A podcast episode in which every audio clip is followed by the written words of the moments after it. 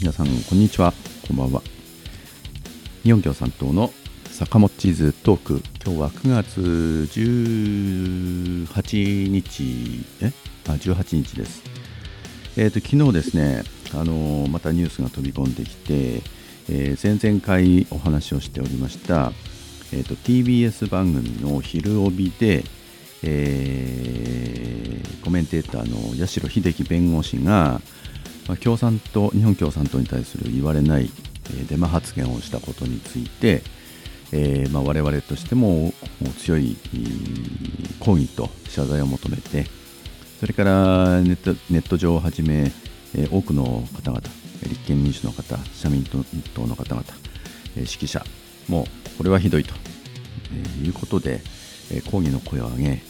えー、さらには昼帯のスポンサーであったキューピーマヨネーズさんのキューピーさんがですね、えー、一時、えー、CM を撤退撤退というか中止するというようなことまで起こりまして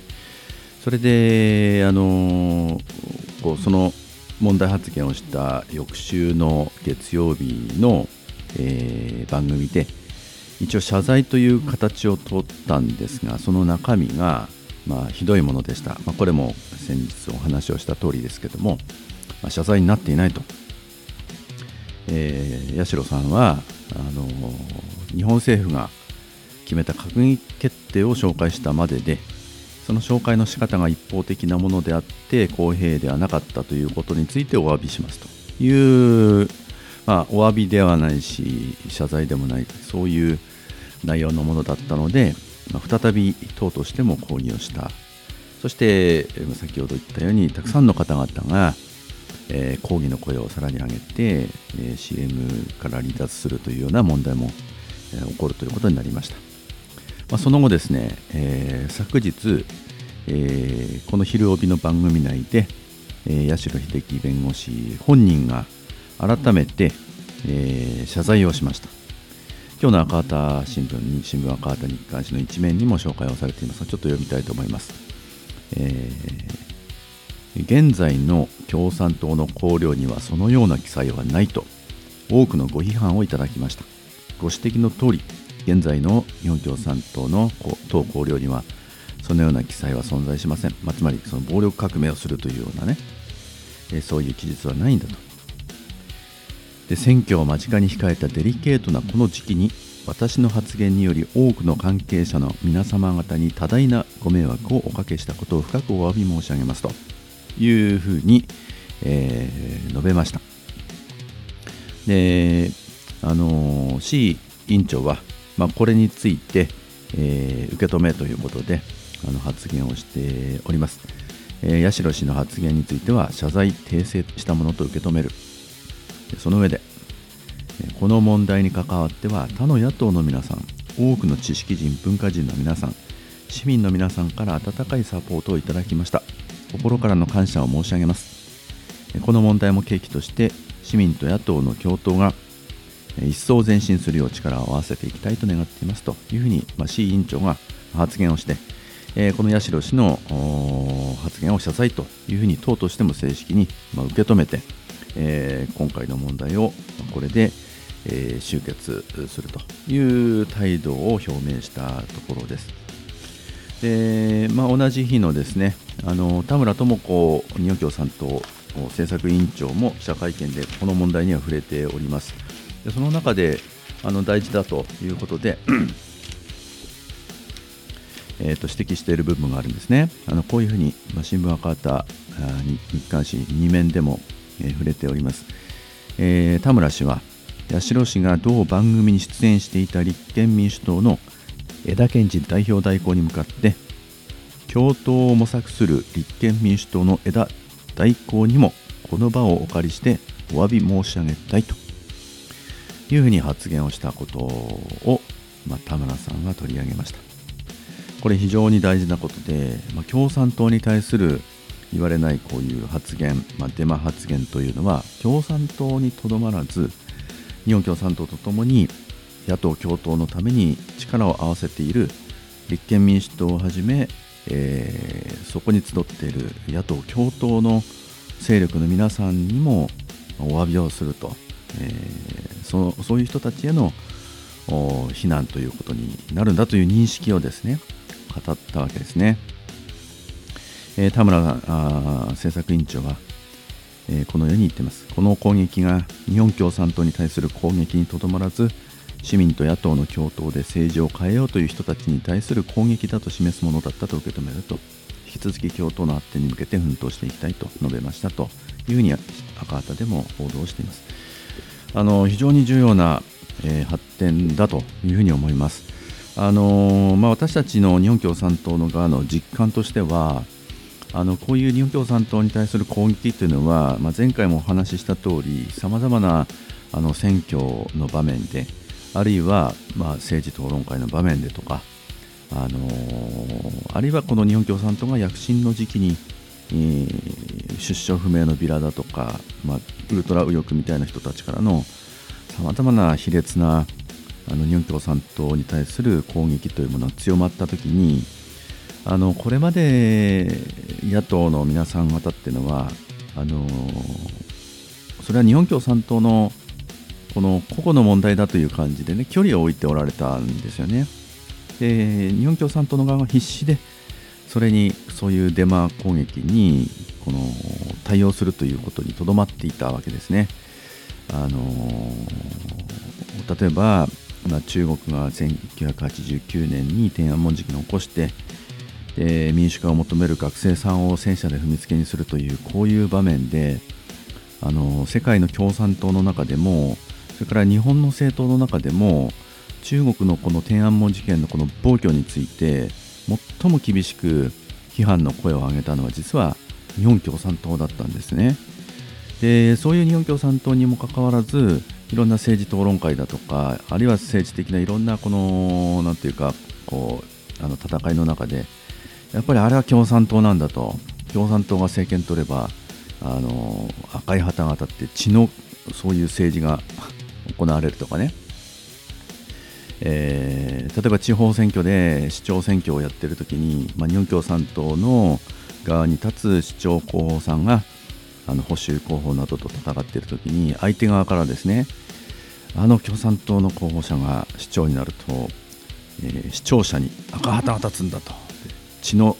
独裁支配が始まるんだみたいなことをですね盛んにやったことがあのあります、まあ、今でもそういうのは時々あると思うんですけど、まあ、そういう共産党そのものに対する攻撃が民主的なさまざまな市民の民主主義を求める運動とか民主的な行政姿勢あるいは国政を目指すそういう運動をこう押さえつけるあの一つのこうやり方として、まあ、上等手段だったんです。でそういう時に、まあ、他の野党の皆さんはやっぱり冷ややかな感じで見ておられたことが長く続いたと思います。これは1980年代以降あの政治のいろんな部分あの例えば国会対策のそういう場面でも、えー、日本共産党を除く野党各党はこのように自民党と交渉しましたとかあるいは日本共産党共産党を除く自社公民とかねあの与野党各党与野党の各党はというような感じのあのそういうものを真っ暗言葉にするような形で共産党っていうのはもう本当に蚊帳の外だというふうな扱いを長く長く、えー、続けられてきましたでその際にあの共産党に対する日本共産党に対する言われない差別的な発言っていうものにそれに必死に抵抗するのは日本共産党単独1人しかいなかったっていうこういう状況が本当に長く続いたんですね。それが今、この野党共闘の時代に入って6年そして政権を目指す総選挙の直前になって、えー、まあ、この政治的には非常に大事な時期に日本共産党に貶めるあの発言がテレビで行われて、まあ、これに対して日本共産党は抗議したけれどもあのすかさず他の市民グループの皆さん立憲民主党や社民党の皆さんやあるいは指揮者の皆さんがすかさずですね反撃の声を上げてそれで日本共産党への攻撃というのは野党共闘への攻撃なんだと。でこういうことを許すわけにいかないんだということで巨大な世論が急速に作られてそれで、えー、八代氏が一時謝罪をしたかのようなそういう発言をしたけれども全く謝罪になっていないんだということの、まあ、そういう反撃が市民の間から大きく広がってそして、えー、ついに、えー、昨日、えー、この本質的なところでの謝罪を八代氏自身が行うという発言に至るわけですね。まあ、これはまさに、えー、時代を画する本当に新しい局面に野党共闘が入ったなということを、えー、実感する出来事でありました。まあ、前回のこのトークでも紹介したニーメラーさんのね発言で、えー、ナチスが独裁体制をしを敷いていくその過程で一番最初に攻撃が行われるのは共産主義者なんだと。その次に社会主義者が来る。そして、えー、宗教者だと、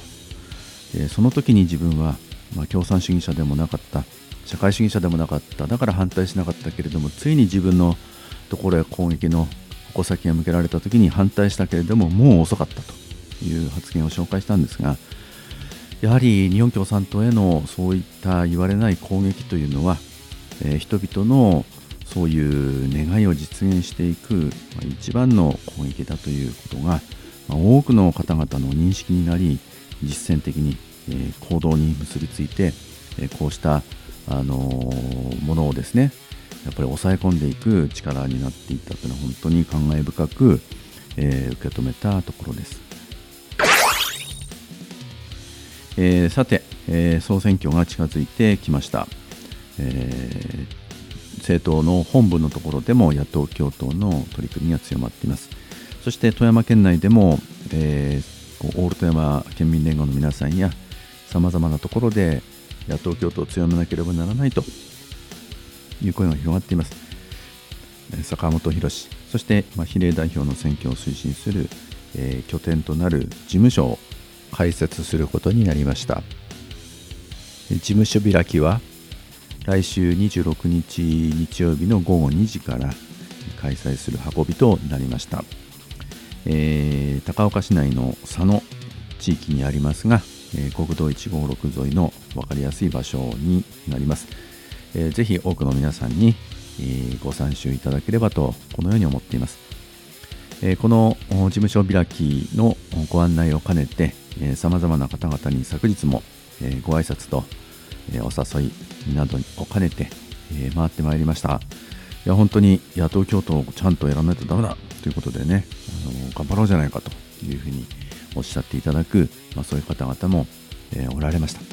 えー、ぜひ、えー、じゃあカンパをということでね、えー、カンパをいただくとか、まあ、そういう場面がたくさんあって本当に励まされる取り組みになっています、え、多くの皆さんにぜひご参加をいただいて、えこの事務所を拠点に、まあ、これは共産党の、ね、坂本博の事務所ということにとどまらず市民と野党の共同のセンターとして、えお気軽に、えー、この富山3区内、まあ、3区に限らず、えー、富山県内の皆さんぜひ、え、足をお運びいただいて、えまたあの懇談などしていただければ一服していただければあなというふうに思っております、まあ、当日はえ、ライブ中継ももしできれば、え、やりたいなというふうに思っているところです。9月18日、えー、坂本チーズトークはこの辺で終わりたいと思います。ご視聴ありがとうございました。